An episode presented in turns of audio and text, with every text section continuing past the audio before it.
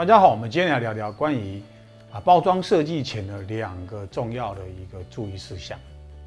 就是所谓的先成型后印刷，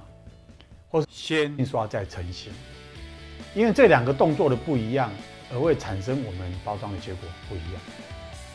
在于设计创意不变之下，但是两个工艺不一样，它在于制作跟可达成创意的一个精美度就截然不一样。像这样的东西，它就属于平张的印刷，在软袋上面再把它成型，那让我们来放入商品。那这个就是所谓的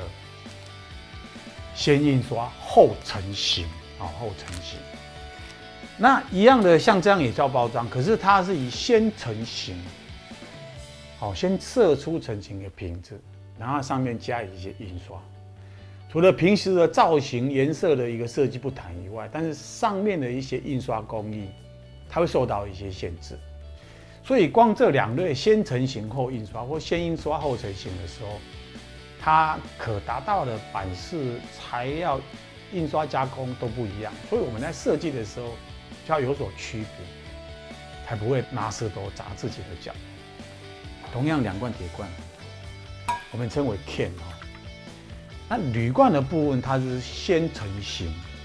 先把铝锭抽成铝罐，先成型，然后上面再做印刷。那铁罐的部分呢？它是先把印刷变成铁皮，再去成型成罐子，再重叠。所以同样两种片的一个造型一样，但是它在于先成型后印刷或后印刷再成型的一个程序上变不一样的话，我们的设计的一些最后的一些效果跟执行的一些呃美感或者执行的精细度。截然不一样，因为任何材料都有它最高的一个呃